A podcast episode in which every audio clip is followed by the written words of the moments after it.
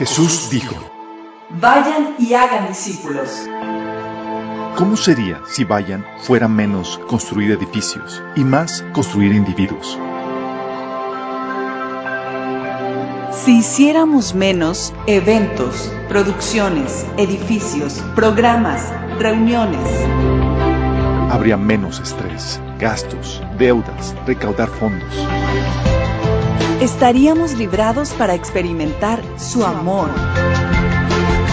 Amarle a Él, amar a los demás, liberar, sanar liderar. y desatar tu propósito.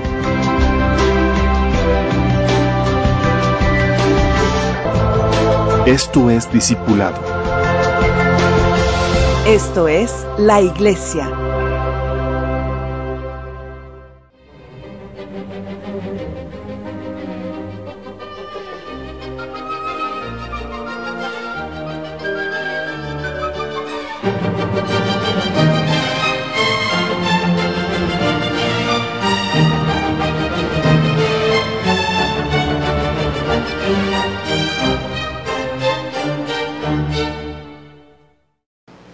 Padre Celestial, alabado seas, Señor.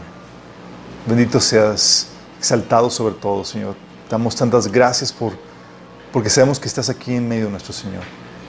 De ti nos ren- rendimos, Señor, y queremos pedirte que nos ayudes a abrir nuestro corazón para recibir de ti tu palabra, Señor.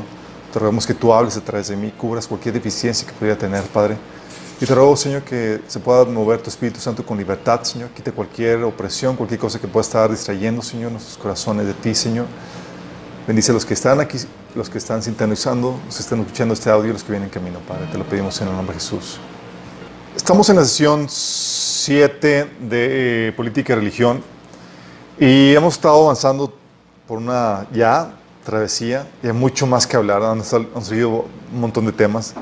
Pues es que también el tema de gobierno ahorita está en boga, ¿a poco no? Y es el tema de discusión y demás. Ahí suelo poner algunas cosas en mi Facebook y me- la gente me quiere crucificar. Eh, pero la idea es tener un entendimiento bíblico de cuál es la postura que todos los cristianos deberíamos de tomar. No una postura en, en ignorancia, no una postura basada en opiniones personales, sino una postura basada en lo que viene en la Biblia.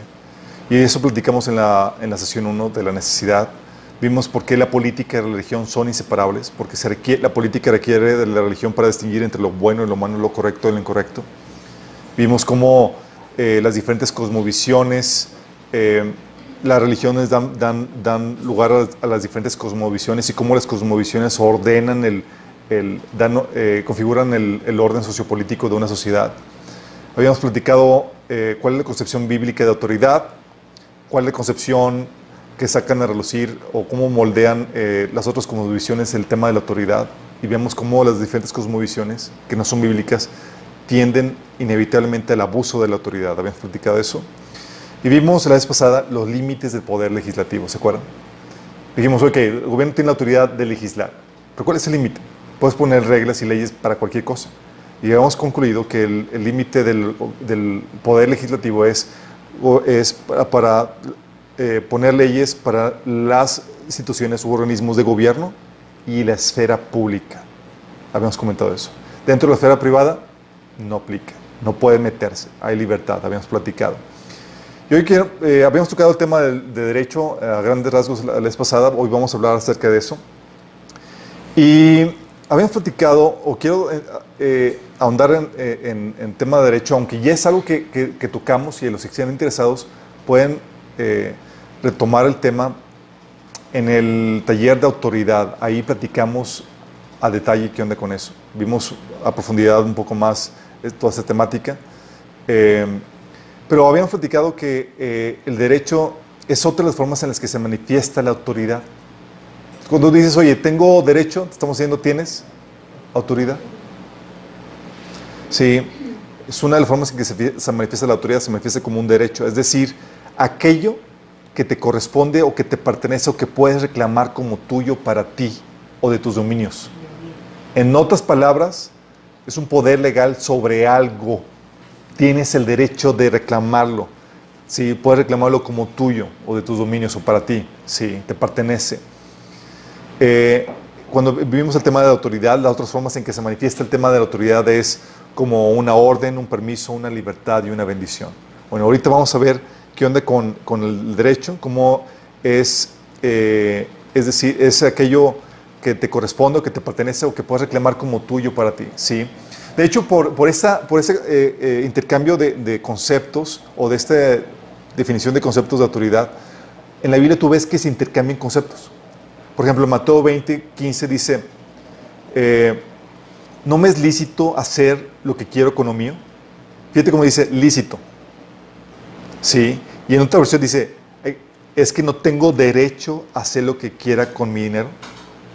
Si te das cuenta cómo se, se, se, eh, canjea lo lícito, lo que está permitido con derecho, porque es parte de lo, es una forma en que se manifiesta la autoridad, ¿sí?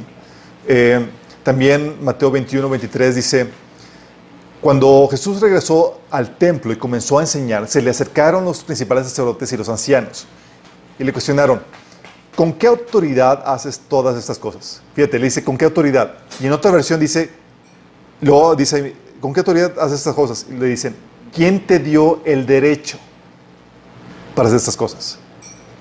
Entonces, cuando estás hablando de derecho, estás hablando de, es algo que tú tienes la libertad, el permiso, la autoridad para hacer, es algo que tú puedes reclamar como tuyo, como algo que, que puedes realizar.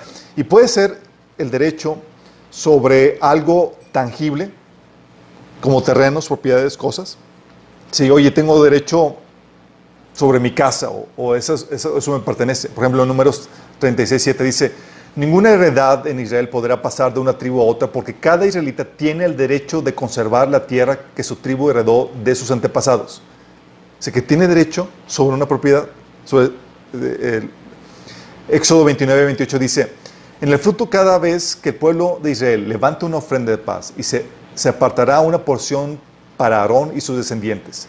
Será, un derecho perpetuo para ellos y también es una ofrenda sagrada de los israelitas al Señor. Fíjate cómo está diciendo que la ofrenda que daban los israelitas, una parte de la ofrenda, era un derecho perpetuo para Aarón. ¿Qué está diciendo? Que tenía que poder reclamarlo como suyo. Sí, es algo sobre algo tangible, una parte, una porción, un terreno, una propiedad, una cosa. Levítico 27, 26 dice, sin embargo nadie podrá consagrar la primera cría de su ganado, sea de res o de oveja, pues por derecho las primeras crías le pertenecen al Señor. Si te das cuenta, estamos hablando de, cuando habla de derecho, está hablando de, ¿te pertenece? ¿Es tuyo? ¿Lo puedes reclamar? Sí. 1 Corintios 7, 4 te dice, la mujer ya no tiene derecho sobre su propio cuerpo, sino, ¿quién? Su esposo. O sea, lo puede reclamar como suyo para sí. Tampoco el hombre tiene derecho sobre su propio cuerpo, sino su esposa. Sí. Onomías 2.20 que dice, en respuesta les dije, el, el, Dios de los cielos, Él nos prosperará y nosotros, sus siervos, nos levantaremos y edificaremos porque vosotros no tenéis parte ni derecho ni memoria en Jerusalén. Hablando de que no tienen, no pueden reclamar nada para sí en Jerusalén. Porque el derecho es algo que puedes reclamar para ti y puede ser sobre algo tangible, terrenos, propiedades, cosas como hemos estado viendo, o también sobre algo intangible. Tú puedes reclamar, por ejemplo, un trato, un título, una posición, una honra, una capacidad. Por ejemplo, el derecho para darle el uso que quieras a tus cosas. Sí, es algo intangible. Tú tienes tus cosas, son tuyas, sí, pero el derecho para hacer lo que quieras con ellas es otra cosa. Mateo 20, 15, por ejemplo, dice, ¿es que no tengo derecho a hacer lo que yo quiera con mi dinero? ¿O te dan envidia de que yo soy generoso? Si te das cuenta, es derecho sobre algo intangible, ¿sí? sobre el cómo hacer uso de algo. Romanos 9, 21 dice, ¿no tiene derecho el alfarero de hacer lo mismo, del mismo barro unas vasijas para usos especiales y otras para fines ordinarios? O sea, derecho para hacer lo que quieras con tus cosas. O, derecho a recibir cierto trato. Como viene Génesis, Génesis 31, 15, dice, Él ha reducido nuestros derechos a los mismos que tienen las mujeres extranjeras. Y después de habernos vendido, derrochó el dinero que tú le pagaste por nosotras. O sea, el trato que me diste, el trato que yo me merezco, lo redujo al de las mujeres extranjeras. Está hablando aquí, es, es el derecho a recibir un trato o, eh, o una, sí, el trato de una persona. También el derecho, por ejemplo, a redimir algo que la Biblia menciona. Ruth 4.4 dice, si vas a redimir el terreno, hazlo. Pero si no vas a redimirlo, házmelo saber para que yo lo sepa. Porque ninguno, ningún otro tiene el derecho de, de redimirlo sino tú. Y después de ti, yo tengo ese derecho. Yo lo redimo, le contestó. Fíjate, el derecho a redimir, a reclamar una función, un, algo que eh, es, es, también considerado como un derecho. O el derecho eh, de tal o cual forma. Por ejemplo, Romanos 9:22 dice, aunque Dios tiene el derecho de mostrar, digo, el derecho a reaccionar de tal o cual forma, dice Romanos 9:22. Aunque Dios tiene el derecho de mostrar su enojo y su poder, él, nos, él es muy paciente con aquellos que son objeto de su enojo, los que están destinados para destrucción. Fíjate lo que dice. Dice que Dios tiene derecho a mostrar su enojo. O sea, que es justo, que es propicio, es correcto. ¿Sí? ¿No te ha pasado que estás en una discusión y dices, oye, pero ¿por qué, ¿con qué derecho te enojas? ¿Por qué estás así, así? ¿O por qué me tratas así? ¿Por qué? Porque hay, hay reacciones las cuales no tienes derecho a, mostrar, porque no están de forma correcta. ¿sí? Aquí Dios está diciendo, Dios tiene el derecho para mostrar su enojo, pero no lo está haciendo. ¿sí?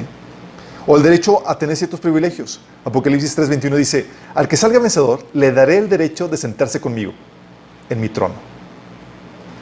Fíjate, es un derecho. Como también yo vencí me senté en mi Padre con su trono. O sea, te da el derecho, te da ese privilegio, ¿sí?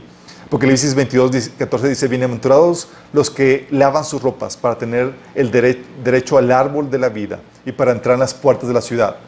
O sea, no cualquiera va a tener a, a, el privilegio de, de, de, probar del árbol de la vida, ni siquiera entrar a las puertas de la, de la nueva ciudad, Jerusalén. Porque este es un derecho que se manifiesta sobre algo intangible, es el, el privilegio de, ¿sí? O también el derecho a ocupar cierta posesión. Deuteronomio 21, del 16 al 17 dice, en el día que quisiera heredar a sus hijos lo que tuvieren, no podrá dar el derecho de primogenitura al hijo de la amada con preferencia al hijo de la aborrecida, que es el primogénito. O sea, eso es la posición de primogénito. Y él tiene privilegios y él tiene derechos. Más bien reconocerá a este como el primogénito y le dará una doble porción de sus posesiones. Ese hijo es el primer fruto de su vigor y a él le pertenece el derecho de primogenitura. ¿Sí? O Salmo 89, 27 que dice, yo le daré los derechos de primogenitura, la primacía sobre los reyes de la tierra, hablando del Mesías. O número 16, 3 que dice, todos se unieron contra Moisés y Aarón y le dijeron, ustedes han ido demasiado lejos. El Señor santificó a la, a la comunidad entera de Israel y Él está con nosotros. ¿Qué derecho tienen ustedes para actuar como si fueran superiores al resto del pueblo del Señor? ¿Sí te das cuenta? Está hablando aquí de un derecho a ocupar una función por encima de otras cosas. ¿sí? Eso se puede manifestar, así es una forma en que se puede manifestar el derecho. O también el derecho a realizar cierta función o servicio. Número 25.13 dice, por medio de lo cual, por medio del cual doy a él y a sus descendientes el derecho perpetuo al sacerdocio. O sea, no cualquiera lo puede, lo ejercer, es un derecho a, que, desarrollar o a ejercitar un, una función. Dice, pues, en su celo por mí, su Dios, Él purificó al pueblo de Israel y los hizo justos ante mí.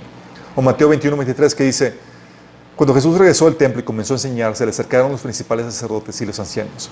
¿Con qué autoridad haces estas cosas? Le reclamaron. ¿Quién te dio el derecho? El derecho a que a realizar alguna función. Sí, Por ejemplo, también el derecho a formar parte de, de, de, de, alguna asociación o de un grupo. Por ejemplo, de la familia de Dios. Juan 1.12 dice, más a cuantos le recibieron, a los que creen en su nombre, les dio el derecho de ser hijos de Dios. Es un derecho, es un derecho que se te puede otorgar, el formar parte de un grupo. O recibir, por ejemplo, alguna herencia. Número 27.11 dice, y su padre no tu, y si su padre no tuviera hermanos, daréis su herencia a su pariente más cercano de su linaje y de este será, y para los hijos de Israel, este será por estatuto de derecho, como Jehová mandó a Moisés. O sea, recibir una herencia de acuerdo al derecho. Es lo que sucede. Oye, cuando muere alguien y muere intestado, es a quién le corresponde por derecho la, herencia. Sí, recibir una herencia. Entonces puede ser sobre, los derechos pueden ser sobre cosas tangibles o sobre cosas intangibles. Habíamos comentado que los derechos pueden ser negativos, ¿se acuerdan? Cuando obligan a una inacción. Es decir, oye, el derecho, yo tengo un derecho en mi propiedad, eso te da a ti, te obliga a que no la toques, o que no, la, o que no abuses de ella, o que no lo dañes. Es el derecho a una inacción, no le hagas nada. ¿sí? De hecho, por ejemplo, la vida, la propiedad y la libertad, que la Biblia enseña en Éxodo 20, eh, 15 y Levíticos 19. O los derechos positivos, que obliguen a una acción. ¿Cómo qué derechos obligan a una acción? ¿A qué se les ocurre?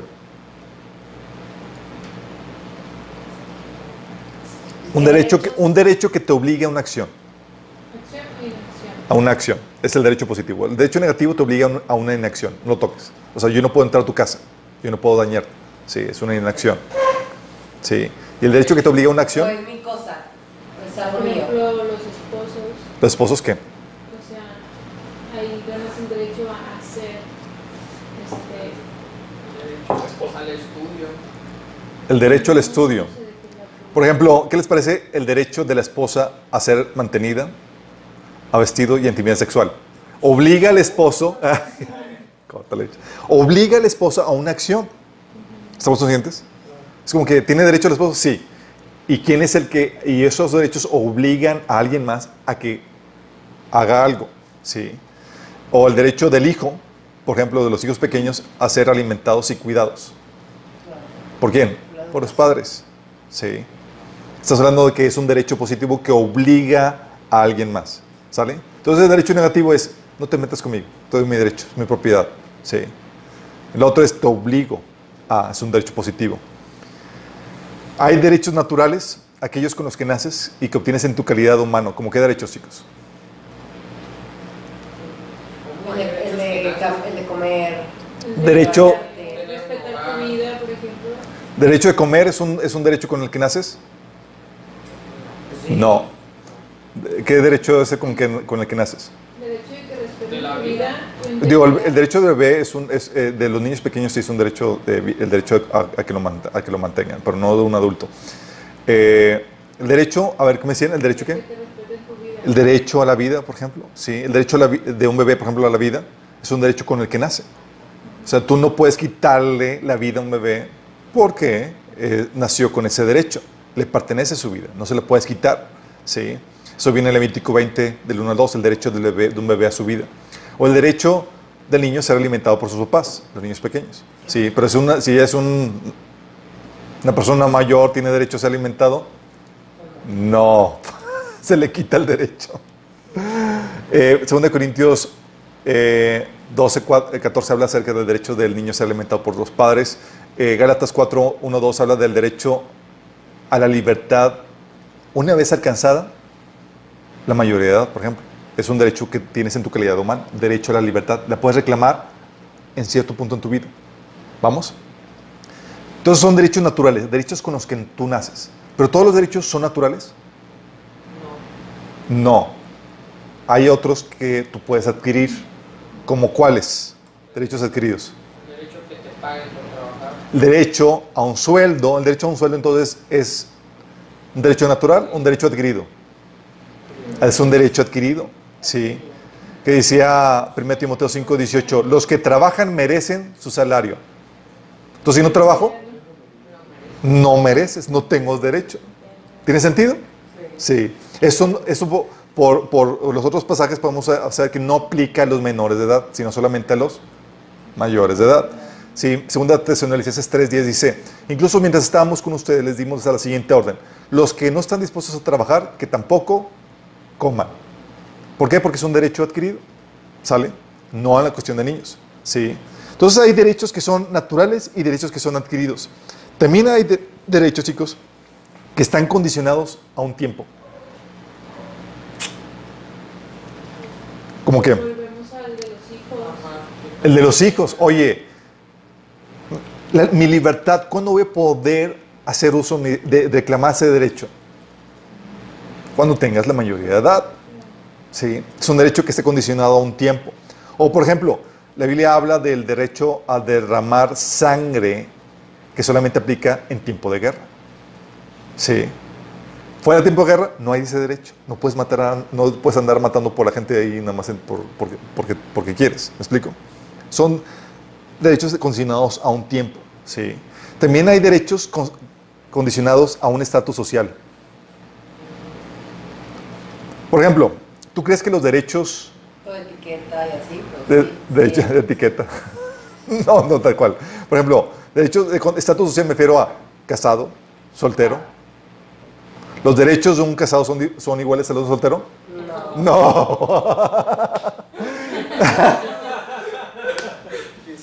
tiene sus, contrava- tiene sus, sus contrapesos. Por ejemplo, el casado puede disfrutar de tener relaciones sexuales y el soltero. Oh. Sorry que lo recalgue, pero. pero-. Eh, tiene derechos el casado a relaciones sexuales. Los solteros no tienen derecho, bíblicamente, o sea, no tienen, aunque lo hagan, no tienen derecho, ¿sí? O por ejemplo, los solteros tienen derecho a usar el tiempo como ellos quieran, sin, sin tener las responsabilidades de su, de sus... el casado no, ¿sí? Casado tiene que preocuparse por mantener a su familia, a su esposo y demás, ¿sí? Hay derechos que están condicionados al estatus socia- social. Hay, por ejemplo, la Biblia menciona el derecho de los pobres, es un estatus social.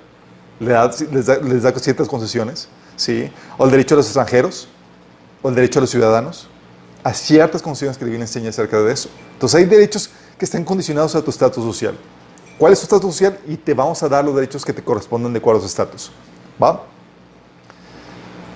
Bueno, la importancia de estos derechos, chicos, es que es crucial. ¿Sabes por qué? ¿Quién sabe por qué? Son importantes porque tus derechos es lo que dispones para negociar y salir adelante en tu vida. Es todo lo que tienes. Tus derechos es lo único que tienes para negociar y salir adelante en tu vida. ¿Cómo crees que tú negocias para poder salir adelante en tu vida? A ver, mencióname. Sobre con lo que sí puedes. Con lo que sí tienes. Puedes Con lo que es tuyo. tienes Con lo que derecho tienes a- autoridad. Con lo que tienes autoridad. ¿Y qué cosas son esas? Pues tu tiempo, ¿Tu tiempo? Ah, es tu derecho, es mi tiempo. Sí. Pues tu tiempo, Tu tu dinero, libertad. Tu libertad, tu esfuerzo, son cosas que tú, oye, yo, mi esfuerzo, es mi derecho de saber a quién lo hago y para quién lo, eh, a quién, a- a- a- en qué lo utilizo. Es tu vida, tu propiedad, tu habilidad, tu conocimiento, tu libertad. Es lo único que tienes para, para negociar en esta vida y multiplicar. ¿Me explico? Por ejemplo, cuando tú vas a un trabajo, tú vas y lo haces, ¿sabes qué? Te voy a, voy a negociar contigo, te voy a dar mi habilidad y mi tiempo y mi sumisión en ciertas horas a cambio de una paga. Porque, ¿Con qué negociaste? Con tus derechos. ¿Sí me estoy explicando? Es una, un, un trueque ahí. Sí. Eh, y eso es, lo que, es, todo lo que tienes, por eso es importante los derechos, porque si tú, si te quitan los derechos, te quitan aquello con lo que tú puedes negociar o salir adelante en esta vida. ¿Me explico? Y eso nos lleva al principio de voluntariedad que rige la esfera privada, que lo comentado a grandes rasgos la sesión pasada. Es algo que tú me preguntaste, Emily. Sí. En la esfera privada se rige bajo el principio de cesión de derechos voluntarios, voluntariamente. ¿A qué me refiero? A que nadie te quita tus derechos, tú tú los cedes voluntariamente. De hecho, es con tus derechos que tú negocias para obtener algo a cambio. Te cedo mi derecho, pero eh, y lo hago voluntariamente. Nadie me obliga. Sí. Por ejemplo, cedo mi trabajo voluntariamente para alguien durante algunas horas del día para obtener algo que yo quiero. ¿Qué quiero? Una paga. ¿Pero con qué negociaste? Con tu trabajo. Es, es tuyo. Tú dices a quién se lo das, cómo lo das y demás. Pero tú negociaste con eso. ¿Me explico? Es algo tuyo. O por ejemplo, y fue algo voluntario. Nadie te obligó. ¿Qué fu- ¿Cómo sería si te obligaron? ¿Sería? Violación. Violación de derechos sería esclavitud, sería vi- violación de derechos. Por ejemplo, o me sujeto a las reglas de tal o cual organización o asociación en tal horario y en tal lugar para obtener algo que yo quiero. ¿Qué quiero? La membresía. ¿Qui- ¿Me interesa formar parte de ese grupo? Ah, pues me tengo que someter a las reglas que ese grupo impone. ¿A alguien me obliga a someterme, obliga a formar parte de la asociación, a someterme a esas reglas? No. ¿Qui- ¿Por qué lo hago? Lo hago voluntariamente porque quiero algo a cambio. ¿Qué quieres? La membresía. ¿Tiene sentido? Sí. O cedo mi voluntad para someterme a las condiciones de servicio porque quiero algo a cambio. ¿Qué quieres? El servicio. Por ejemplo, cuando vas a, a las aplicaciones y le bajas y le pones, acepto términos y condiciones. Tú estás, o sea, tú- ellos te dicen, te vamos a dar esto, pero tienes que darnos acceso a esto, esto y esto y esto. Y si vamos a dar toda tu vida. Ah, pero bueno, con tal de, obtener eso. Y tú cedes. Porque alguien te obligó. No. ¿Lo haces qué? Voluntariamente con tal de recibir algo a cambio. Porque lo que tienes para negociar en esta vida, ¿qué son? Son tus derechos. ¿Estás entendiendo? Ejemplo, también eso sucede cuando te casas. Por ejemplo, cedes tu libertad y, estás dispuesto a someterte voluntariamente porque quieres un esposo, un matrimonio. Nadie te obligó a, casarte. Tú voluntariamente decidiste meterte a, ese- esa relación. ¿Sí? O opera bajo el principio de voluntariedad. ¿Sí? O cedo mi voluntad, eh, mi propiedad, cedo mi propiedad voluntariamente para obtener algo a cambio. ¿Cuándo, ¿cuándo cedes tu, propiedad para obtener algo a cambio? Cuando la rentas, cuando la vendes. Sí. Estás diciendo, ¿sabes que esto es mío? Mi propiedad, es mi derecho. Te la vendo. Te la cedo, pero estás obteniendo algo a cambio. Porque lo único que tienes en esta vida para salir adelante, aparte de Dios en tu vida, son tus derechos. ¿Me explico? Por eso antes, sí. Eh, por eso también la gente, bajo en la esfera privada, es todo eso voluntario. Es como opera la esfera, privada. Me obligo contractualmente, por ejemplo, los que están en el negocio se obligan contractualmente de forma voluntaria para obtener algo que ellos quieran. Un negocio, una propiedad, una ganancia, etc. Si nadie los obliga, es un convenio entre particulares de forma, de forma libre. ¿sí? O, por ejemplo, voluntariamente contraigo las responsabilidades, ciertas responsabilidades para obtener lo que yo quiero. Por ejemplo, relaciones sexuales. Quiero practicarlas, voy a tener que contraer las responsabilidades que eso conlleva. ¿sí? Adquiere responsabilidades voluntariamente, por ejemplo, también cuando adquieres responsab- responsabilidades de forma libre, cuando voluntariamente decides embarazarte. Sí, ya adquiriste una responsabilidad. Nadie te obligó a embarazarte. Lo hiciste voluntariamente. Sí. Y al menos que algo, al menos que te regalen algo. Si tú quieres disfrutar de algo en esta vida, tienes que pagar. ¿Y con qué pagas? Con tus derechos. ¿Están conscientes de eso? Se pagas con tus derechos expresados en la forma de propiedad, tiempo, trabajo, libertad. Sí. O sea, quiero esto. No, pero me, pone como condición que me someta. Ah, pues. Sí. Y si me niego a ceder el, eh, el derecho que yo tengo por el disfrute de algo, se convierte en una injusticia y es sancionable. Oye, hice uso de algo y no me lo vendieron y no quiero pagar por eso, ya se te puede acusar de que te robo. Porque no entraste en la transacción. ¿Sí me explico? Oye, quiero disfrutar de relaciones sexuales sin pagar, la, sin, pagar eh, sin ceder ninguno de mis derechos y no adquirir ninguna responsabilidad. Bíblicamente es sancionable. Sí. Pero algo que debes, que debes entender es que ah, cuando cedes o cuando negocias con tus derechos, cedes solamente una parte de tus derechos. No cedes todos. La sumisión, por ejemplo, es a un tiempo, un lugar y a alguna área de la actividad humana. Oye, quiero, voy a entrar a la, escuela. Ellos gobiernan, cuando quieres estudiar, ellos van a gobernar toda tu vida. No, tú vas a someter solamente a las reglas de la escuela en asuntos de la, de la escuela, en los horarios de la escuela, en las instalaciones de la escuela. ¿Me explico? O sea, no, no cedes tus derechos en todo tiempo, en todo lugar y en toda la actividad humana, sino eso sería esclavitud. Sí. La cesión total de derechos no está permitida en la Biblia. Dice la Biblia en 1 Corintios 7, 23. Por precio fuisteis comprados, no os hagáis esclavos de los hombres. ¿Me explico? Oye, voluntariamente quiero hacer todos mis derechos. No puedes, mi chavo. La Biblia te prohíbe hacerte esclavo. Ah. Entonces solamente, o sea, la Biblia te garantiza o garantiza que goces de una cierta libertad siempre. ¿Me explico? Por eso, en la esfera privada, no se puede acusar a alguien de, de discriminación o de intolerante o de desigual o de antidemocrático, porque en la esfera privada todo es voluntario. No te estoy sometiendo a la fuerza, a nada. Tú voluntariamente estás cediendo derechos, estás cediendo libertades, estás cediendo propiedad, estás cediendo lo que tú, lo que tú tengas para conseguir algo que tú deseas.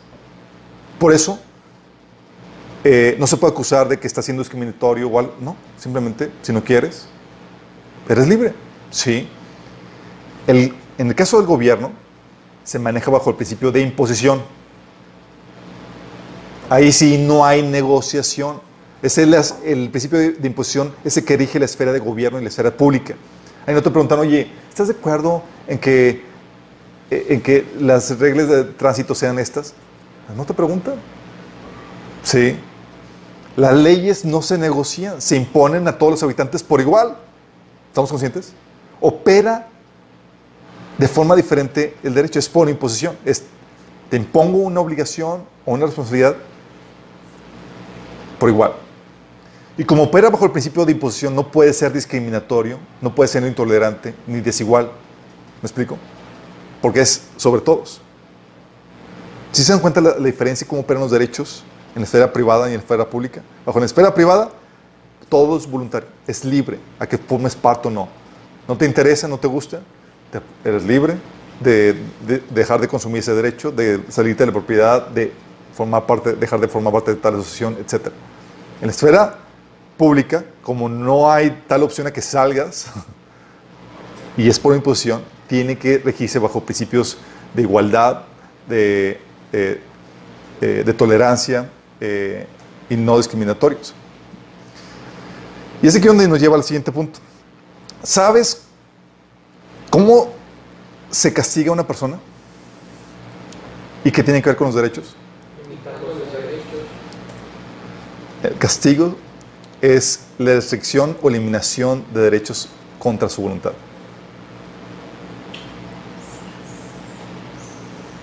Sí, la Biblia vimos varias formas de castigo.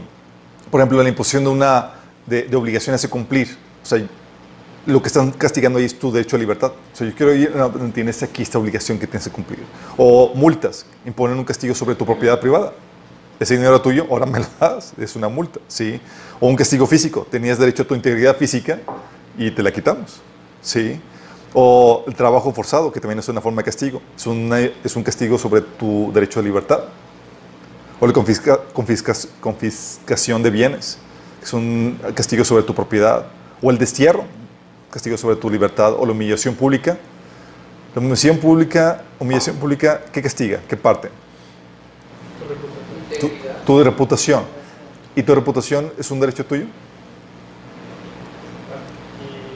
Adquirido. Es un derecho adquirido y la Biblia lo presenta como tu reputación puede valer económicamente. Dice la Biblia en Proverbios que mejor es tu reputación que muchos riquezas. O sea, puede tener un peso económico, por eso se sanciona. ¿Por eso qué? Se sanciona.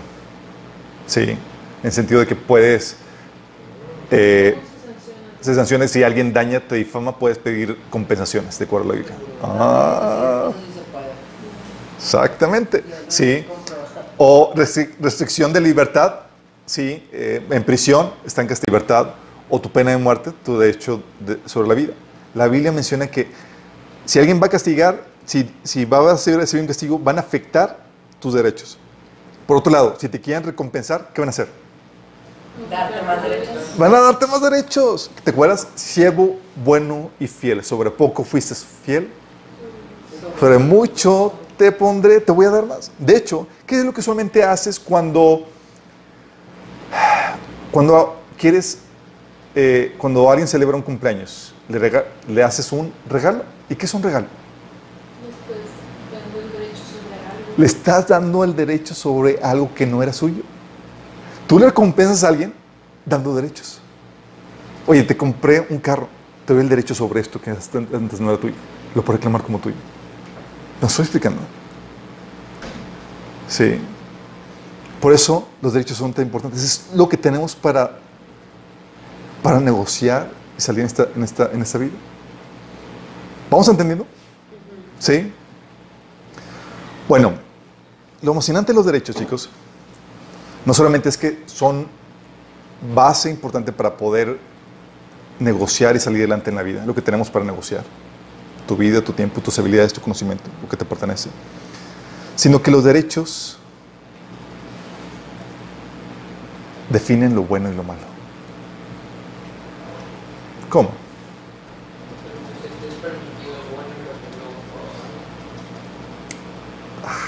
Está aquí la revelación. Ok, déjame explicarte. Los derechos son de crucial importancia porque nos da la configuración para definir lo bueno y lo malo, lo correcto de lo incorrecto. Lo malo es siempre una violación a algún derecho y lo bueno es el respetar o actuar conforme al derecho. ¿Me explico? Una mala configuración de derecho lleva a definiciones incorrectas de lo bueno o lo malo y por consiguiente a que se violen los derechos, los verdaderos derechos dados por Dios. Por ejemplo,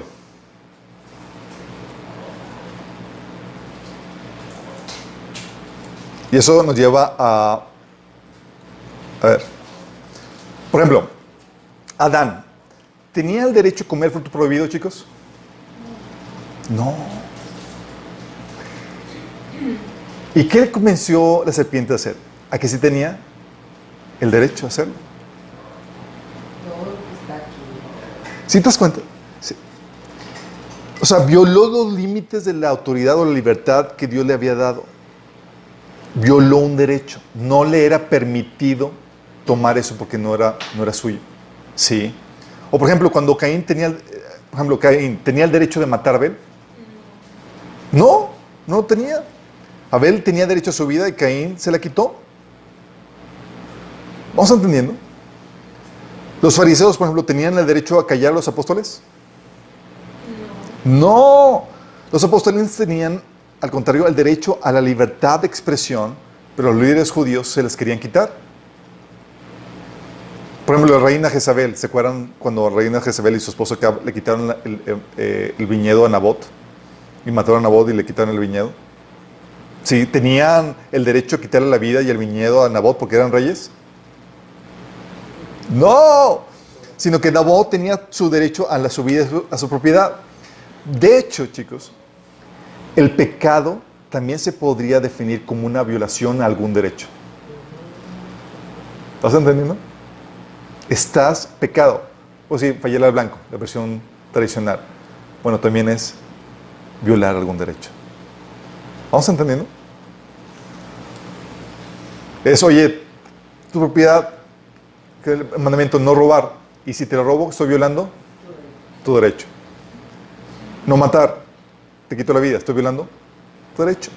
Todo pecado es una violación a un derecho. Y toda justicia es actuar conforme al derecho. ¿Vamos entendiendo? Ok, vamos, vamos a dar el siguiente salto. ¿Están listos? no, chicos, van a salir bien aquí, bien, bien hachas. La verdad está muy, muy bueno. Ok, bueno, como en todo en esta vida, en toda la creación, todo se puede corromper. ¿Sale? Si algo existe fuera de Dios, todo se puede corromper y todo está normado para que no se desvíe y para que no, se, ah, no caigan abusos. Bueno, el enemigo tiene dos estrategias para que por medio de los derechos establece su reino de las tinieblas en esa tierra. Primera estrategia, redefinir los derechos para volver lo malo bueno y lo, y lo bueno malo. Sí. Estoy viendo a ver si están poniendo atención, chicos. Y lo bueno malo. Redefiniendo los derechos, chicos. Por ejemplo, sabemos que, que Caín no tenía el derecho a matar a Abel. ¿Va? Ok. Pero, ¿qué si enseñamos que Caín sí tenía el derecho a quitar la vida a Abel? ¿Qué hago? Si lo enseñamos y comenzamos a la gente, convertiríamos en lo malo en algo bueno. ¿Estás entendiendo? Si cambia el derecho, cambio la definición de lo bueno y lo malo. Por ejemplo, ¿qué tal si pudiéramos enseñar que los apóstoles no tenían derecho a la libertad de expresión? Podríamos convertir la libertad de expresión, que es algo bueno, en algo malo. ¿Estás entendiendo? Entonces yo puedo cambiar la definición de lo bueno y lo malo al redefinir los derechos. ¿Estás consciente de esto? Y ahorita, ¿quiénes, ¿quiénes son los que de- redefinen lo- los derechos? El gobierno está redefiniendo los derechos. Así que al redefinir los derechos, el pecado se vuelve, se puede volver en un derecho. Y lo bueno, y lo bueno en una violación al derecho. ¿Estás consciente? Entonces, por eso, oye, cuando dicen que las personas del mismo, sabemos que bíblicamente matrimonio del mismo género no es un derecho, está mal. Pero ¿qué tal si digo, sabes qué? Es un derecho. Las personas del mismo sexo tienen derecho a casarse. ¿Qué estoy haciendo? Estoy redefiniendo lo bueno lo malo. Sí. Y así para cualquier cosa, chicos. Y están dando cosas, por ejemplo, la Biblia dice que, que el que no trabaje, que no coma. Pero ¿qué tal si digo? Es que todos tienen derecho a un ingreso básico. Qué chistoso, y drogas. ¿Qué estoy haciendo? Estoy redefiniendo lo bueno. O sea, estoy diciendo, es que puedes organizar tranquilamente. Estoy, o sea, estoy cambiando la moralidad. ¿Estoy, estoy explicándome? ¿Qué es lo que está haciendo el romanista? ¿Qué es lo que está haciendo el humanista? ¿Qué es lo que está haciendo el enemigo otra vez? Acuérdense que detrás de las diferentes cosmovisiones operan entes espirituales. Detrás de la cosmovisión cristiana opera el Espíritu Santo y detrás de la cosmovisión humanista y demás operan entes demoníacas. Por ejemplo, algo que también están comentando hoy en día es que eh, un niño pequeño tiene el, derecho a cambiar de sexo sin autorización de sus papás. O sea, de ser algo malo, dices que es un derecho. Y si tú se lo impides, que es algo bueno que se lo impidas, como papá, es algo malo. ¿Sí te das cuenta cómo está cambiando? Sí, o por ejemplo, algo que salió en, eh, una noticia hace unas, unos meses, de que están considerando que llevar a los niños a la iglesia o transmitirles tu fe y tus valores es una violación a los derechos de los niños. O sea, lo bueno, lo bueno lo vende como malo. ¿Cómo lo están haciendo? Están diciendo, eh chicos, vamos a cambiar las reglas de la moralidad. No, simplemente vamos a cambiar o vamos a establecer derechos donde no existen. Y vamos a establecer los verdaderos derechos como violaciones a los derechos. Sí, porque, oye, tú como papá tienes el derecho a inculcar tu fe y, tu- y- y enseñarles, educarles. Sí, tienes todo el derecho. Pero desaparecemos ese derecho. Sí, ¿sí estás, eh, sí estás entendiendo? Por eso ah, se impone el derecho, el gobierno empieza a poner que tiene el derecho a tomar tu propiedad, por ejemplo. Sí. Nombrando arbitrariamente crímenes como eh, eh, eh, más serios, como ahorita los que está sucediendo con lo del SAT. O, por ejemplo, algo como está sucediendo en Estados Unidos, que las iglesias quieren proponer que las iglesias no tengan derecho a discriminar a gente por su orientación sexual o conducta sexual. O sea, quieres reclutar a alguien para que sea staff de tu iglesia, no te es prohibido discriminar a gente por su orientación sexual o su, o su, o- o su conducta sexua- sexual, aunque sea una esfera privada. aunque sea una esfera privada. Que Sí. ¿Qué, hacen? Te quitan derecho y te lo vuelven ilegal. Sí, están cambiando la moralidad. Sí, o te están diciendo que no puedes, eh, no tienes derecho a imponer normas de conducta en tu asociación, pues estás discrimina- discriminando. Sí. Por ejemplo, algo que sucedió con Estados Pero Unidos. no tienes de- tu derecho de cuando haces algo privado. Por ejemplo, algo que sucedió. Pero- es un derecho. Sí, es un derecho, pero como no tienes claramente lo que estamos entendiendo, te lo pueden violar y tú ni en cuenta. Por ejemplo, algo que sucedió es que el- la una asociación estudiantil en Estados Unidos tenían como, como requisito para formar parte de los líderes de esa asociación estudiantil cristiana, evangelística, era tenías que eh, eh, someterte al, al código de conducta de esa asociación. ¿sí? Y esa conducta era mantenerte eh, en, en santidad sexualmente, no, no practicar homosexualismo y todo eso, y los vetaron de la universidad, porque estaban, estaban discriminando. Los demandaron y, su- y hace unas, unas cuantas semanas ganaron, después de dos años, un año, ganaron el caso, ¿De la asociación? los de la asociación. Pero imagínate, o sea, el hecho que te, de que, de que estén, sí, o sea, el hecho que tengas que llegar al punto de demandar porque están violando ese derecho, porque está queriendo ser enemigo, está queriendo, primero está eh, bo- borrando la, diferencia entre la esfera pri- privada y la esfera pública, sí, está, queriendo aplicar que los principios que operan la, la- la esfera pública de no discriminación, igualdad, tolerancia, quieren implantarlos en la esfera privada, lo, lo de la esfera pública. Pero aparte están redefiniendo los derechos, ¿sí? Por ejemplo, están diciendo, sabemos que tenemos libertad de expresión, derecho a la libertad de expresión, pero ahora resulta que la gente tiene derecho a, a no ofenderse o a sentirse mal por lo que alguien comenta. Sí, por lo que alguien comenta. Sí. Entonces el gobierno tiene, por causa de que hay el derecho a no, a no ofenderse o sentirse mal porque alguien comenta, el gobierno tiene entonces el derecho a limitar tu libertad de expresión si es que eres intolerante, o ofensivo o denigrante en tus comentarios. Y con eso, bye a tu libertad de expresión. Sí, sí. O, por ejemplo, lo que, eh, el caso que hemos visto de que de los cristianos que, que que negaron sus servicios a una pareja gay eh, para sesión fotográfica o de pasteles. O sea, el gobierno está diciendo no tienes derecho a negar tus, está diciendo que no tienes derecho a negar tus servicios a- a- a- de forma a tu criterio personal a los clientes que tú quieras. Sí. Y con eso están cambiando la definición de los derechos y están volviendo lo bueno malo. Y están haciendo que el pecado sea un derecho. Y lo bueno está haciendo que se vuelva ilegal, una violación a los derechos. ¿Estás entendiendo la, la, la, la- la lis- no sé, lo listo que es el enemigo?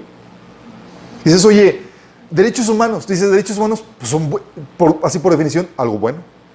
Dices, oh, oh, no. No, tal cual. Porque empiezan a crear derechos de algo que no, que no es dado por Dios.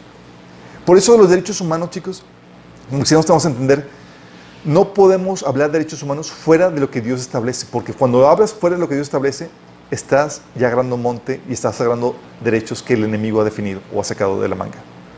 Sí, como el derecho a un ingreso cuando ni siquiera has trabajado. Sí, derecho a matar. Sí, o el derecho al aborto. Sí, es derecho al aborto. ¿Cómo, cómo que derecho al aborto? Sí, pero hablan como derecho, se lo puedo exigir y demás. Sí. La otra estrategia del enemigo, que habíamos comentado la vez pasada, es expandir las funciones y el poder del gobierno por medio de la creación o lo mala definición de derechos. Es algo que habíamos platicado, sí. Porque sabemos que, que hay derechos positivos que obligan a, alguien, a, una, a una tercera parte. Sí. Por ejemplo, el derecho del niño a ser, eh, a ser mantenido es el derecho que obliga a los papás. ¿Se acuerdan? Pero ¿qué tal si no pongo el a quién obliga, si lo pongo genérico? ¿A quién va a terminar obligando? ¿Al gobierno? Por ejemplo, cuando digo, los niños tienen derecho a ser, educa- a ser educados por sus papás. Ahí establezco que tienen un derecho, que, algo que pueden reclamar a sus papás. Pero que si digo, oye, toda persona tiene derecho a recibir educación, ¿a quién estoy obligando? El gobierno. Y cuando pongo que todo mundo, toda persona tiene derecho a obligación, entonces con eso le estoy configurando, le estoy dando al gobierno atributos o funciones que antes no tenía. Ya mi función no solamente es proveer justicia, ahora es también proveer educación. ¿Me explico? Y con eso expando mi poder. Por ejemplo, si digo, oye, las personas tienen derecho al cambio de sexo, ¿qué significa eso? Significa que, y cuando no pongo quién es el responsable, estoy diciendo que se lo puedes demandar o reclamar a alguien. ¿Y a quién se lo van a reclamar? ¿Y por qué, crees que están haciendo, están pasando, tratando de pasar la legis- legislación en el DF para que el cambio de sexo sea gratuito? Porque es un derecho. Sí. O el derecho al aborto. Sí. Como es un derecho y no se establece quién es el responsable de proveer ese servicio, si es que se le puede llamar servicio, ¿a quién es que se lo piden? Al gobierno. Y, el, el así el aborto se tiene que convertir en algo gratuito, otorgado por el gobierno. O también los derechos que se, que se comentan, el derecho a la vivienda digna. ¿Quién se convierte responsable? El gobierno. O el derecho a un sueldo base. O el derecho a la buena alimentación. O el derecho de los viejitos a pensión. Todas esas cuestiones que no son tal cual derechos, o que son derechos que se adquieren, no son naturales, el gobierno se les empieza a apropiar y cuando se les empieza a apropiar, se vuelve responsable y con ello va aumentando sus funciones y con ello va aumentando su poder. Pero la problemática no es que aumente su poder nada más porque sí, sino cuando aumenta su poder Y cuando se adquiere esas responsabilidades, a ti te va quitando libertades. Porque si es el responsable de, criar, de, dar, de dar educación a los niños, ¿a quién se lo están quitando? El verdadero responsable, que son los papás. Y con eso, el gobierno se atribuye el poder para regular, por ejemplo, la educación de los niños en cualquier nivel y en cualquier posición. Sí. Tú ya no puedes definir, ni siquiera la esfera privada puede definir, si quiere abrir una escuela, no puede definir siquiera cómo llevar a cabo sus programas escolares. Porque es, algo que le, es una esfera que le compete al gobierno. Porque se atribuyó esa función por el derecho. ¿Vamos entendiendo? Entonces, los abusos de los derechos son por redefinición de derechos, para volver a lo malo bueno y lo bueno malo, y por medio de la expansión de funciones y de poder del gobierno eh, al crear derechos o mal definir derechos. Ahora quiero que vayamos a dar un repaso acerca de los derechos que la Biblia menciona. ¿Listos?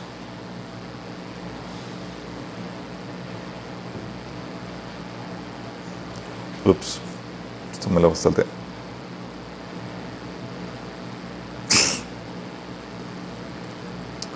Está, derechos humanos basados en la Biblia.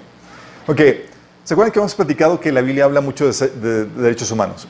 ¿Cómo transmite la Biblia los derechos humanos? ¿Se acuerdan? ¿Cómo transmite la Biblia? ¿Cómo enseña la Biblia los derechos humanos? O lo que no. O lo que, nos- lo que, pro- lo que permite la Biblia es un derecho. Y lo, que prohí- y, lo que, y lo que prohíbe es una violación al derecho. Está sencillo. No es como que vas a encontrar todo un capítulo de estos son los derechos humanos. Es prohibiciones o permisos. Es así como se van definiendo la, la- la Biblia. ¿sí? La- es, en, pocas, en pocas palabras, los derechos humanos en la Biblia se disciernen por aquellas cosas que Dios condena o aquellas cosas que Él permite. Si lo condena, es porque es una violación al derecho humano. Y si lo permite, es porque tiene derecho, tienes derecho a hacerlo. Sencillo, ¿no? Cuando ves eso, dices, wow, entonces la Biblia está repleta de derechos. Es la que define qué, puedes reclamar como tuyo y qué no. ¿Sí? ¿Qué es una violación o derecho o no? Sí. Eh, obviamente entendiendo al derecho, y ya como lo hemos platicado, que son prácticamente aquellas cosas sobre, las cuales tienes autoridad, autoridad de hacer, de recibir, etc. Sí, son autoridades básicas. Y hemos platicado varios derechos que la Biblia menciona. La Biblia menciona, chicos, el derecho básico, el derecho a la vida. La Biblia es el que lo define. Lo define y lo sanciona de, diferentes formas. ¿sí? La Biblia, por ejemplo, eh, prohíbe el homicidio. No, hay, hay versiones que dice la Biblia, no matarás, en Éxodo 20:13. La versión correcta, chicos, es no cometerás asesinato o homicidio. ¿Saben cuál es la diferencia?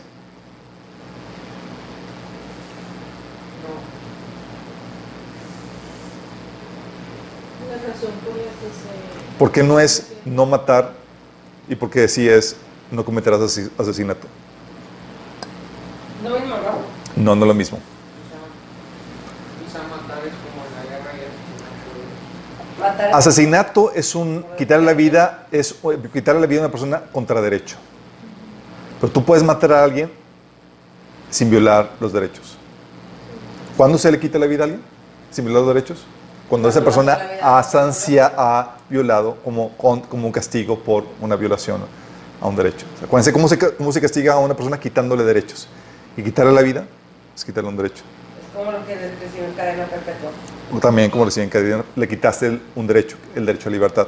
Es la forma en que se castiga a la gente, habíamos comentado. ¿sí? Entonces la Biblia menciona, el el- por eso prohíbe el, el homicidio, porque es un derecho a la vida, no cometerás asesinato.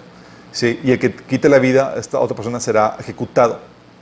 Fíjate cómo, que él pone la sentencia. La sentencia dice que es la, es la muerte de la persona que quitó la vida.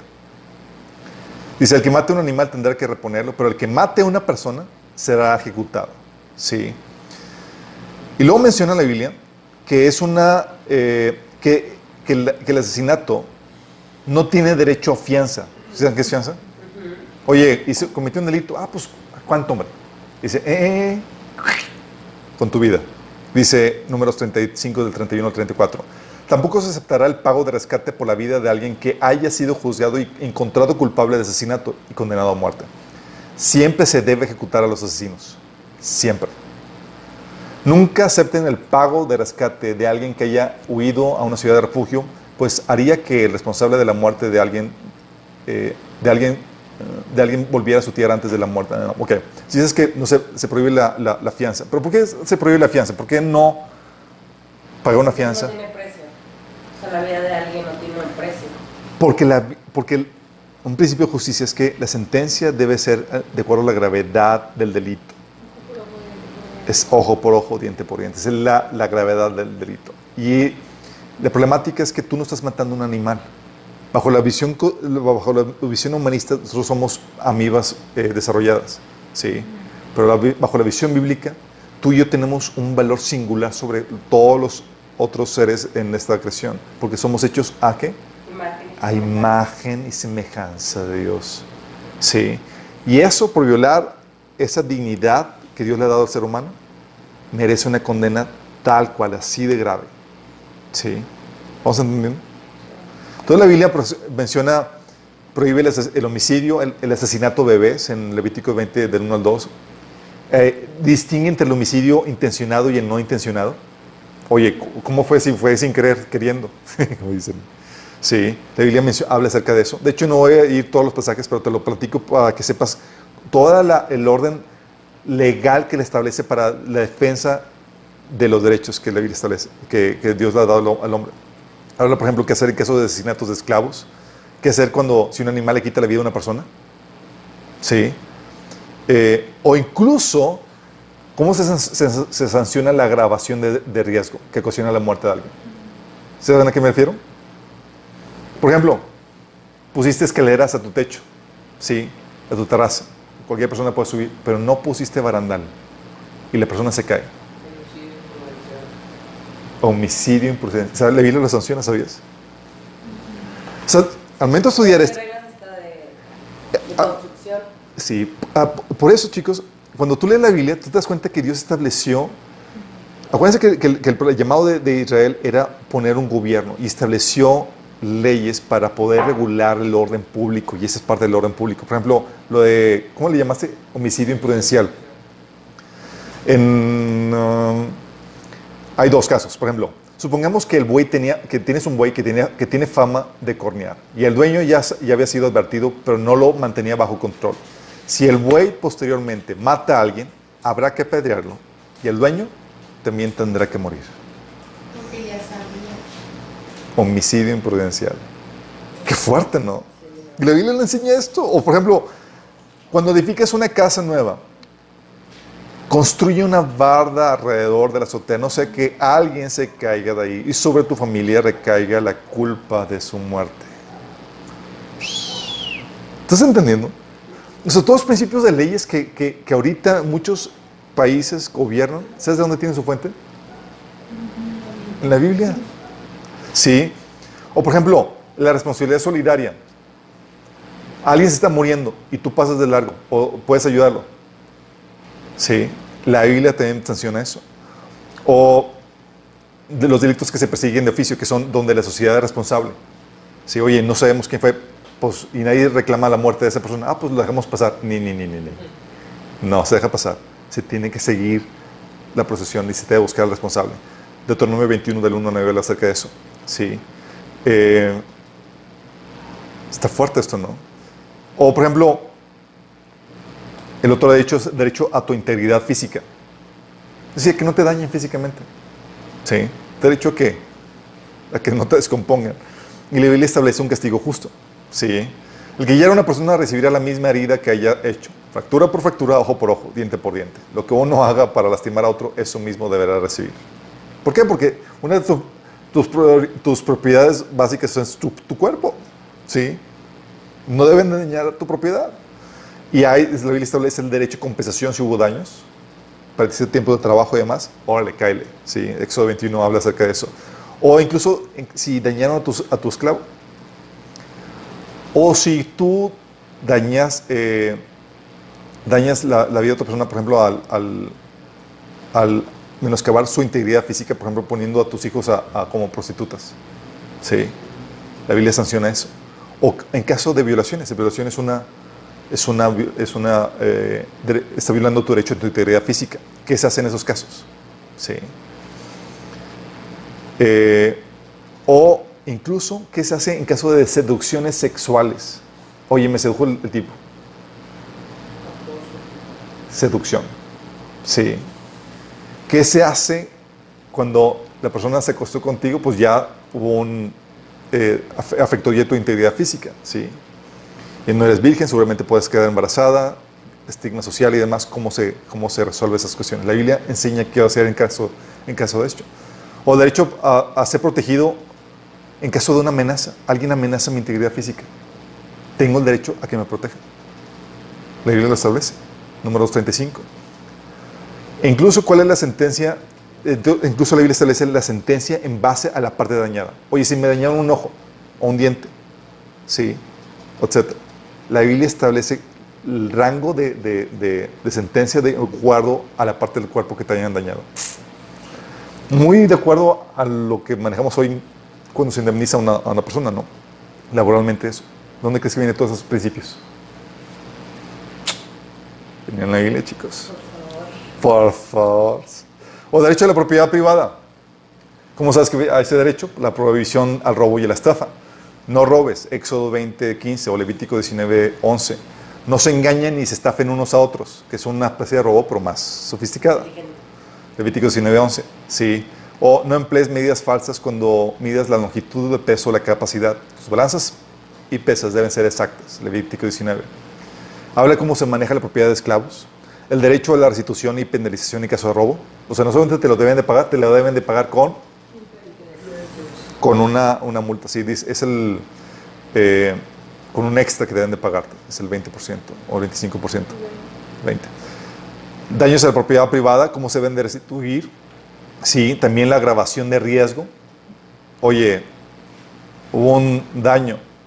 Si había, por ejemplo, el caso de que pone Éxodo 21, 36, dice, sin embargo, si el güey tenía fama de cornear y su dueño no lo mantenía bajo control, el dueño tendrá que pagar una compensación total, un buey vivo por un buey muerto. Pero podrá quedarse con el animal muerto. Se queda con el muerto y dame uno nuevo. ¿Hay compensación? Sí. No será homicidio imprudencial, pero sí, oye, sabías, conocías, ya eres responsable por, por la grabación de riesgo que permitiste. ¿Sí? O incluso la responsabilidad solidaria. E igual que la persona, oye, habíamos comentado en caso de vida, si una persona está, necesita tu ayuda para, para, para ser sanada o para, para ser rescatada, tú eres responsable solidariamente. Lo mismo, un anima, de lo mismo, oye, encuentras algo que pertenece a otra, a otra persona, eres solidario. Sí, dice Éxodo 23, de 4 a 5. Si encuentras extraviado al buey o al burro de tu amigo, devuélveselo a su dueño. Si ves que el burro de alguien que te odia cayó debajo de, de su carga, no pases de largo. Detente y ayúdalo. Órale. Sí. De tu enemigo. Está, y está hablando de burros. Y, y obviamente, cuanto más a una persona. Sí. También hablan incluso de daños por difamación. Es lo que les, les había comentado, Proverbios 22, uno dice, de más estima es el buen nombre que las muchas riquezas, y la buena fama más que la plata y el oro. Entonces, como es algo que ya se adquiere, que tiene, que tiene valor económico, por eso se compensa. De hecho, decía Deuteronomio 22, de- 19, dice, le impondrás una multa de 100 monedas de plata por haber difamado a una virgen israelita, y así le darás y así las dará al padre de la joven. Ella seguirá siendo su esposa, y, etc. Pero le pone una multa por difamar. ¿Sí? ¿Tiene sentido? Claro. ¿Y dónde vienen todas esas penalizaciones? Están basadas en, derecho bíblico. ¿sí? O el daño, por ejemplo, ¿cómo, ¿qué pasa si le encargaste a una persona algo y, y se dañó? La Biblia también esta- estipula qué hacer. O en caso de un préstamo, pidiste un préstamo y lo dañaste. ¿Qué hago? La Biblia establece qué. O en caso de alquiler, que se maneja diferente. O incluso el manejo de garantía en caso de préstamo, cómo se debe manejar. O personas responsables, bajo de las que tú eres responsable, hicieron un daño. ¿A quién le tienen que pagar? ¿A tienen que, ¿Quién tiene que pagar? La Biblia establece al esposo o al padre como responsable de que tiene que pagar. Sí. O hay propiedades en conflicto, cómo se resuelve y cómo se debe de resolver. Sí. Leyes para herencia, etcétera. Todo eso viene en la Biblia, chicos. ¿Se imaginan? Están ahí los versículos si quieren echarles un vistazo. También la Biblia maneja el derecho a aportación de armas y defensa personal, chicos. ¿Se imaginan? ok. Porque me... Ok, derecho a, la aportación de almas y defensa personal. Éxodo 22 del 2 al 3 dice, si sorprende a un ladrón en el acto de forzar la entrada a una casa y durante el enfrentamiento se le mata a golpes, la persona que mató al ladrón no es culpable de asesinato. Sí, pero si sucede a la luz del día, el que mató al ladrón sí es culpable de asesinato. O sea, hay con- concesión. Ah. Qué raro. Dice, falta, falta, así, cinco minutos para la, cinco minutos para la noche.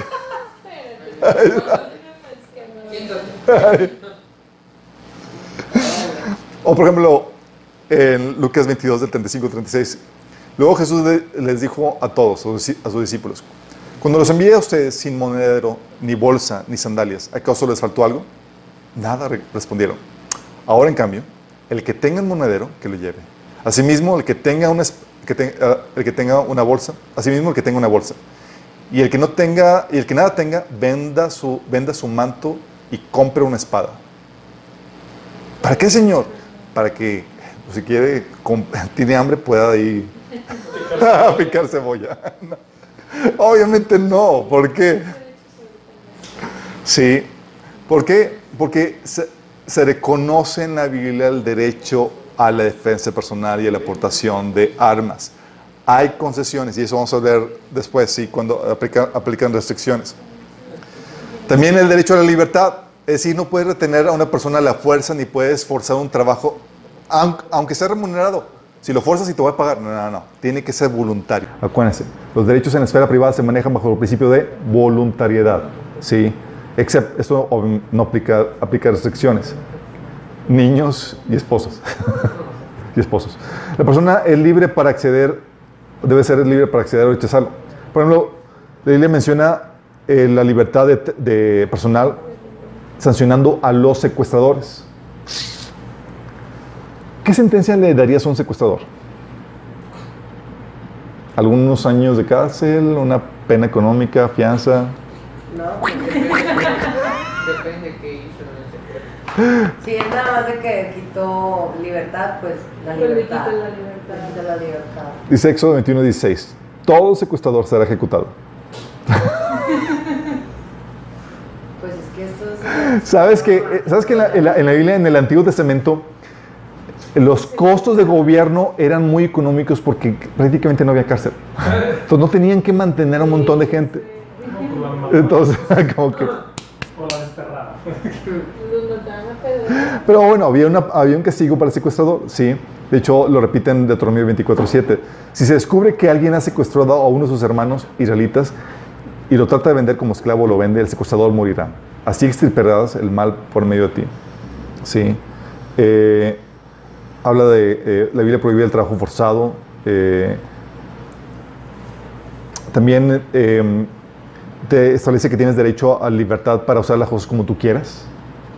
Libertad incluso para responsabilizarte y obligarte contractualmente. Eres libre. Si tú te obligaste solo, nadie te obligó. Sí. Tiene a aplicar restricciones y la Biblia pone restricciones. Como quién no se podría obligar contractualmente. Menor de edad, la Biblia lo establece. Sí. El números 30 del el números 30. Y también la Biblia establece a las esposas. Sí. Sin no pueden obligarse contractualmente sin permiso de sus esposos. Sí, en cierto, digo, tiene sentido en, en ese contexto. Ah, también habla del derecho a la libertad de expresión, lo habíamos comentado, eso lo vimos en el Nuevo Testamento, cuando los discípulos tenían libertad para enseñar y hablar de Jesús y se lo querían prohibir y ellos decían, tenemos la libertad de seguir hablando. ¿Sí? Sí, tenemos derechos. Y reconocían sus derechos, imagínate, si no conocían los derechos, lamentablemente, no solamente el gobierno es, es eh, quien viola los derechos, ¿sabes quién más viola los derechos típicamente? Pastores. Te dicen, no tienes permiso de hacer eso. Y, ¿what? ¿Y qué era? ¿Qué es el pecado? ¿Se acuerdan? La violación a un derecho. Te quitan un derecho cuando realmente tienes que La Biblia, por ejemplo, dice que tienes derecho para servir a tu hermano, al prójimo, por amor. Y cuando dice, no puedes, no puedes servirlo sin mi permiso, ni, ni, ni, dice que tengo la libertad de servir. Gálatas 5.13. Entonces tienes derecho a la libertad de expresión, la Biblia menciona, derecho, libertad de asociación, ¿Cómo sabes que tienes libertad de asociación? Eso ya lo habíamos visto. ¿Alguien se acuerda? O sea. Todos los días en el templo y por las casas nos estaban a enseñar y predicar a Jesucristo o Hechos 2.46 adoraban juntos en el templo cada día y se reunían en casas para la cena del Señor. Cuando habla de que tienes libertad, cuando permite Señor la, la asociación es porque tienes libertad de asociación, ¿sí? Eh, y Saulo es el que quería restringirla. Se reunían, ahí va y quería eliminar esa, esa, esa reunión. También libertad de culto. Eso lo vimos con Nabucodonosor, ¿se acuerdan? De que Sadrach, Mesach y Abednego, no nos puedes imponer ningún culto, somos libres, ¿sí? Y lo mismo sucedió con, con este Saulo que quería restringir la libertad de los cristianos. También hay, tienes derecho a un juicio imparcial, justo y rápido. ¿Te acuerdas la Biblia? Con respecto al juicio es muy interesante el tema. La Biblia menciona, por ejemplo, que, tiene, que, que el acusado tiene derecho primero a ser protegido. Números 35 del, del 9 al 12, del 15 habla acerca de eso. Imagínate la, la- concepción jurídica que tenía la, la- la Biblia. Tiene derecho a un juicio. Números 35, 12. No se le quitará la vida al responsable de la muerte antes de que la comunidad lo juzgue. Un juicio. O número 25, 1. Cuando dos hombres tengan un pleito, se presentarán ante el tribunal y los jueces decidirán el caso, absolviendo al inocente y condenando al culpable. Derecho a juicio, imagínate. Y hay otros pasajes que, que no me lo voy a decir. Pero tiene derecho a juicio de parte de quién? De parte de jueces. Deuteronomio 16, 18, 18 dice, nombra jueces y funcionarios de cada una de las tribus de- en todas las ciudades que el Señor tu, tu Dios te da. Ellos tendrán que juzgar al pueblo con justicia. O sea, no cualquiera es. Personas asignadas para juzgar. ¿Sí? Y también la Biblia enseña la apelación en casos difíciles. Por ejemplo, Deuteronomio 17 del 8 9 dice, supongamos que un juez local le llega un caso demasiado difícil de resolver. Por ejemplo, si alguien es culpable de asesinato o homicidio y no, no, premeditado, o bien podría ser una demanda complicada o un caso de, que involucra distintos tipos de agresión.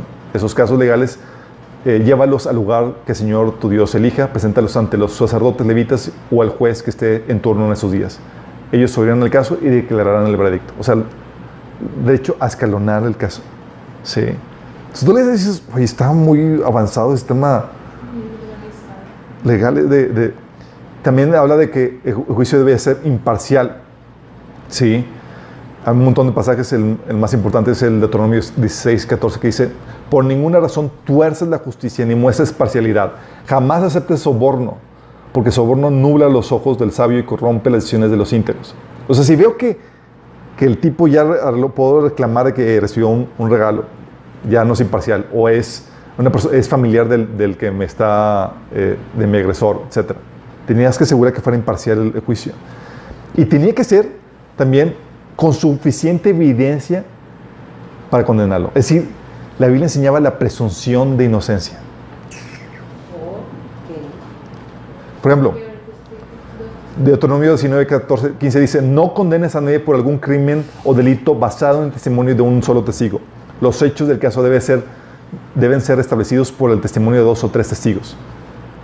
O sea, tiene que haber suficiente evidencia y se presume la inocencia de la persona. Números 35, 30 dice, todos los asesinatos deben ser, los asesinos deben ser ejecutados, pero solo si las pruebas son presentadas por más de un testigo.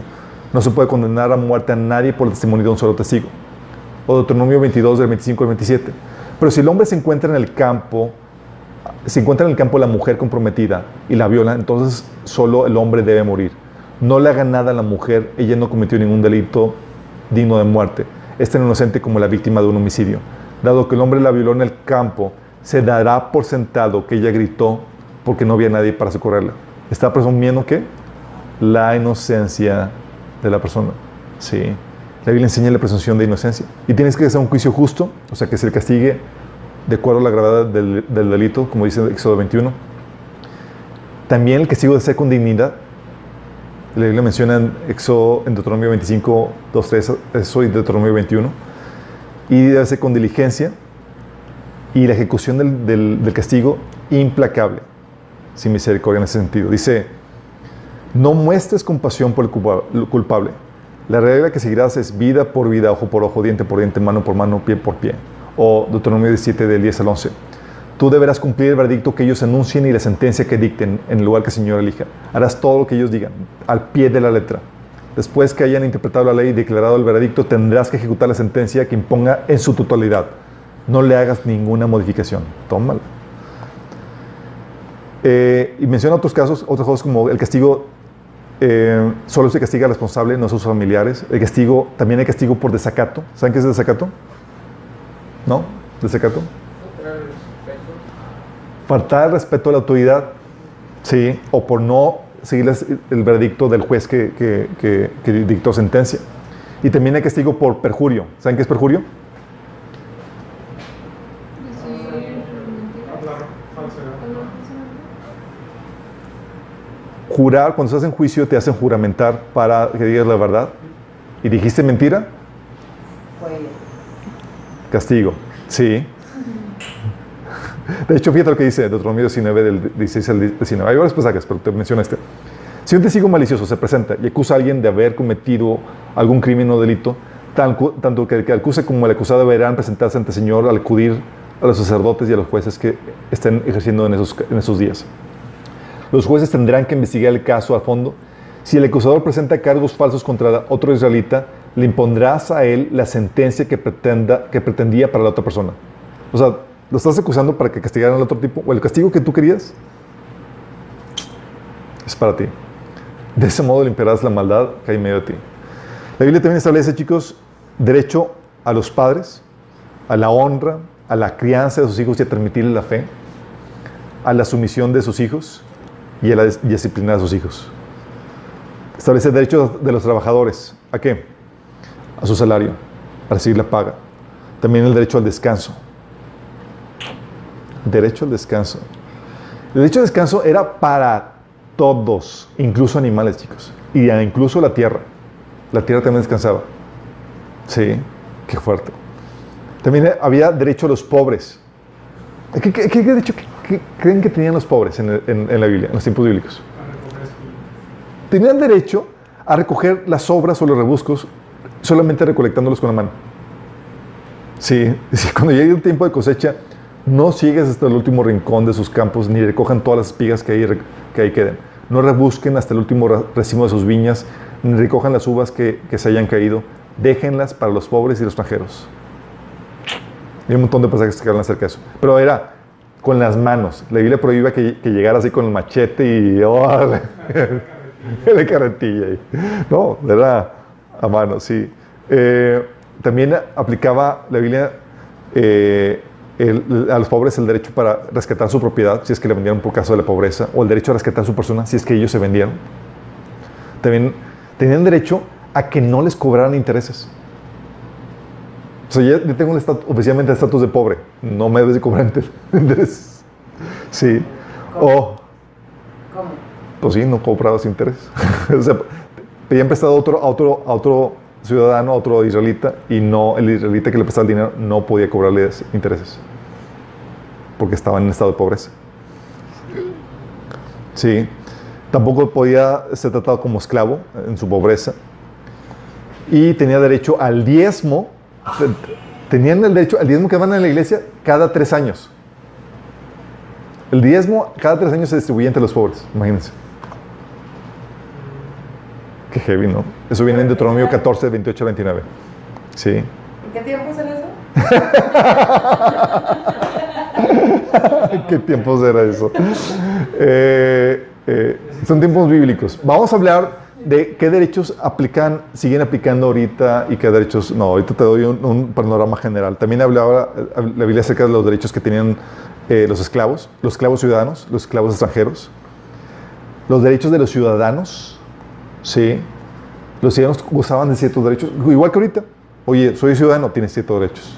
Oye, soy extranjero, hay ciertas cosas que no te son permitidos. Sí, había derechos para los extranjeros. Había incluso derechos para los discapacitados. O sea, si maldecías a un sordo o ponías un tropiezo a un ciego, era, sí, castigo, órale. Incluso ponía derechos para la ley, para el rey, de derechos para los prisioneros de guerra, derechos al hijo primogénito. También relaciones sexuales ilícitas. Es decir, cuando hablo de que relaciones sexuales ilícitas es actividad sexual a la cual no tienes derecho. ¿Vamos? La Biblia mencionaba qué onda con eso. Prohibiendo el incesto, el adulterio, la homosexualidad, el bestialismo, etc. Derecho a los casados. ¿Qué derechos? Eso vimos el derecho a los casados en el de Matrimonio. matrimonio no manicomio. ¿Qué? A ver, ¿qué derechos tienen los casados? Derechos a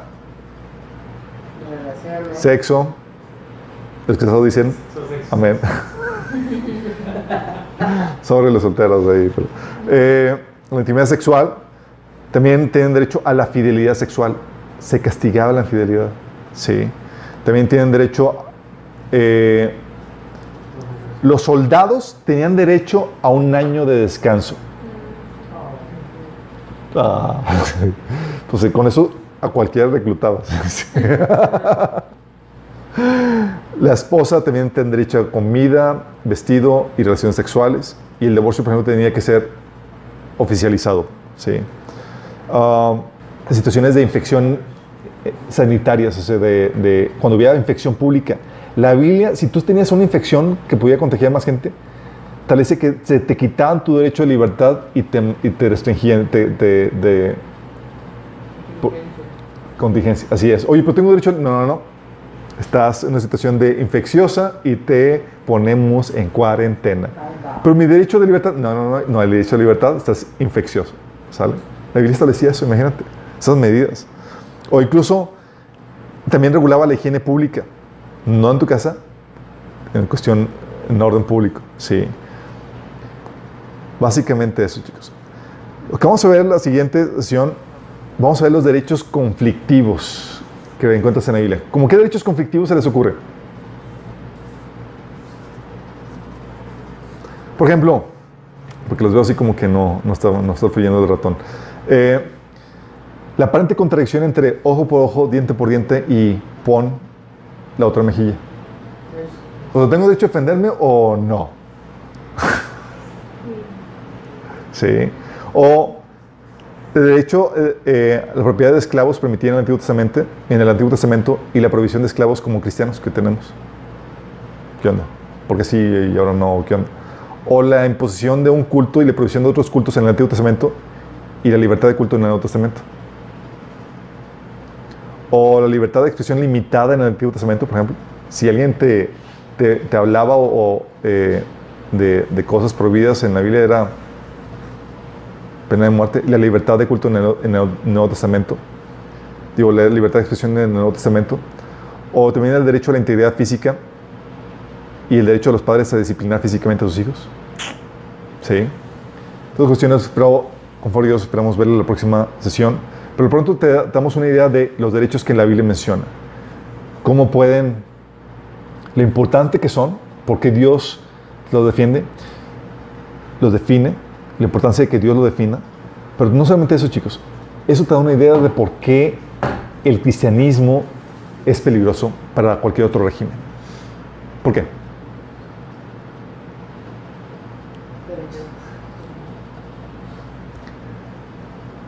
¿No se les ocurre?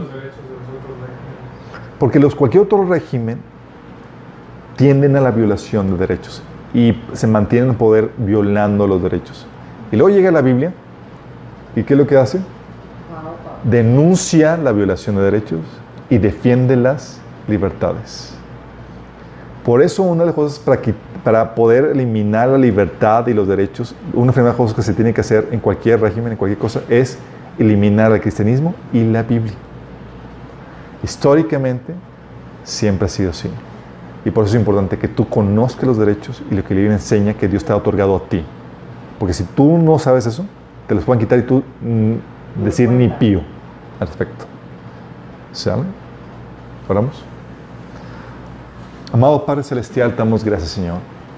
Porque tu palabra, Señor, nos muestra con claridad los derechos que tú nos has otorgado, Señor. No al gobierno, no a nuestros padres, sino tú solamente, Señor. Gracias porque nacimos con ciertos derechos, Señor, y esos derechos son los que tú nos has eh, otorgado para que podamos negociar y salir adelante en esta vida, Señor. Padre, que seamos diligentes y buenos administradores con estos derechos que tú nos has dado, Señor. y que seamos personas justas, que no violemos los derechos de otras personas, Señor, sino que nos podamos conducir con rectitud en esta vida. Que podamos ser aquellos defensores de derechos humanos, Señor, que tú nos has ordenado ser, Señor, como cristianos. Que podamos denunciar las violaciones de derechos, Señor, y denunciar incluso aquellas malas definiciones de derechos, Señor, que el enemigo ha querido establecer para violar los verdaderos derechos que tú has otorgado al hombre, Señor. Ayúdanos en este esfuerzo, te lo pedimos en el nombre de Jesús. Amén.